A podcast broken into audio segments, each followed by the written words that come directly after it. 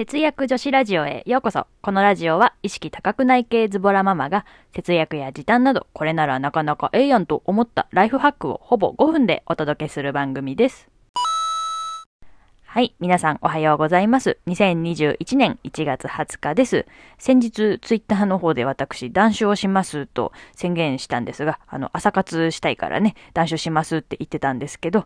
えー失敗しております。すみません。やっぱりですね、隣で飲まれると飲みたくなっちゃうんですよね。あの、大事な夫婦のコミュニケーションの時間でもあるので、とりあえず 350ml 缶の半分ぐらいを飲んじゃいました。朝から言い訳ばかりですみません。というわけで、節約女子ラジオ始めていきたいと思います。このラジオは、お金が貯まるコツはコツコツ、主戦道のお金が貯まるラジオの提供でお送りします。はい。では今日は生活の乱れは赤字につながるというテーマでお話ししていきたいと思います。例えばですね、忙しい時とか部屋が散らかっている時とか、なんとなく生活に余裕がない時って生活費がいつもより高くなっていませんかね。今回その理由について次回の意味も込めて考えてみました。で、結論ですね。生活に余裕がない時、特に時間ですね。時間短縮のためにお金で解決してしまう機会が増えるんじゃないかなと思いました。え例えば、冷蔵庫にたくさんの食品があっても仕事の疲れで食事を作るのが面倒でお惣菜を買ってしまうとか、部屋が散らかっていて必要なものが見当たらなくて家にあるのにまた買う羽目になってしまうとか、約束の時間に遅れそうになって急いでタクシーを使ってしまうとか、もう例を挙げるとキリがないぐらいそういう場面があるなと思いました。で、生活の乱れをどうしたら改善できるのかなっていう対策を今回2つ考えてみました。で、えー生活の乱れの改善方法その1ですね。まず、整理整頓をする。えー整理整頓をすれば、物の位置も把握できて、えー買いすぎを防げるんじゃないかなと思います。ただですね、整理整頓が貯金に大事なことは分かった。でもそんな時間はない。手間だから嫌だっていう方も多いんじゃないかなと思います。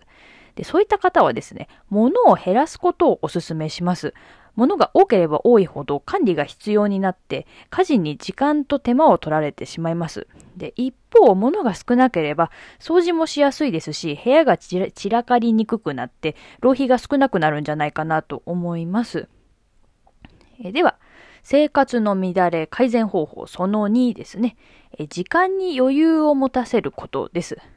例えばですね、えー忘れ物が少なくなったりとか、約束の時間に間に合わせるのにタクシーを利用しなくてよくなるとか、浪費の減少につながるんじゃないかなと思います。でも、なぜかいつも時間ギリギリになっちゃうんだよなという方も多いと思います。で、そういった方はですね、10分前行動を心がけるといいんじゃないかなと思います。で、私の経験上、10分前行動を意識すると、だいたいちょうどいい時間になります。少なくとも10分前にはつきません。まあ、あの、そのぐらい時間を意識して行動するだけでかなり違うんじゃないかなと思います。で、えー今回ですね、生活の乱れは赤字につながるということでお話しさせていただきましたが、その対策として、整理整頓を心がける、時間に余裕を持たせるという、え2点についてお話しさせていただきました。参考になれば嬉しいです。はい。では今日は生活の乱れは赤字につながるというテーマでお話しさせていただきました。